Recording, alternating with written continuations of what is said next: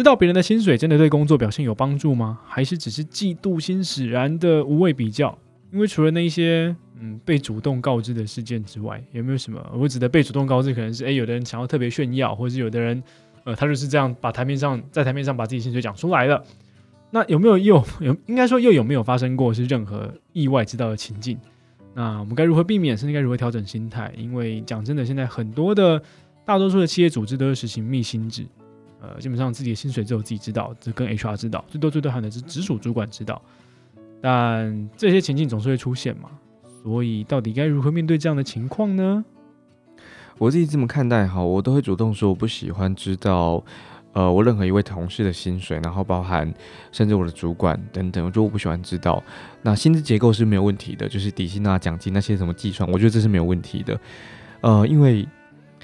我我会先讲在前面，是因为被主动告知。什么叫主动告知？就是他突然告诉你说：“哎，我薪水多少？”你你阻挡不了，你知道吗？等他讲完了，你就已经知道了。我我我自己会受不了，原因是这样。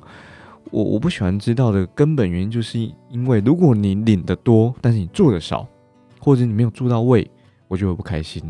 然后如果你做的多，做得到位，然后领领的少，我也会不开心。可是我觉得这呃这个状态其实是呃阻碍一个工作者。他继续工作的一个很大的城墙，因为他带来很多多余的、无谓的思考。我我不确定那些会主动告知别人，或者是比较呃彼此薪水的呃工作伙伴们心里头想些什么，可能是好奇，可能是想比较，可能是内心当中有一点点的不平衡。可是我觉得，如果只是知就是彼此聊薪水这件事，他会忽略一个呃局的思考。就是我只知道你的薪水，我也知道我的薪水，可是我们根本就不知道，在我们上头，不管是主管或者是最上层的执行长、老板们，他们在大局的观察跟决策的因素到底是什么？比如说现在的经济动态是怎么样，市场市场上面状况是怎么样，还有他们为什么这么来决定薪资结构，跟为什么给你这个薪水？我觉得那都得呃更加的深入跟全面的去思考，才能够去理解说。这个数字是怎么被算出来？除非他今天是随便给。可是我觉得，呃，就我自己观察，跟我所处的环境，跟我接触过的客户，我都有发现，就是就算他是资方，所谓万恶资方，就算是这个样子，他们经过了，他们给你的这个薪水，都是经过深思熟虑，甚至是有公式、有结构所算出来的结果。呃，我想，我想给大家分享，我想，我想跟大家分享一个管家曾经跟跟我说过的故事，也是他自己的案例哈。管家目前至今为止应该有三到四份的工作，然后每一份工作，呃，最短最短都是两年起跳。那他直到目前为止，然后现任的这份工作，他一直都是开工的第一天才知道自己的薪水是多少。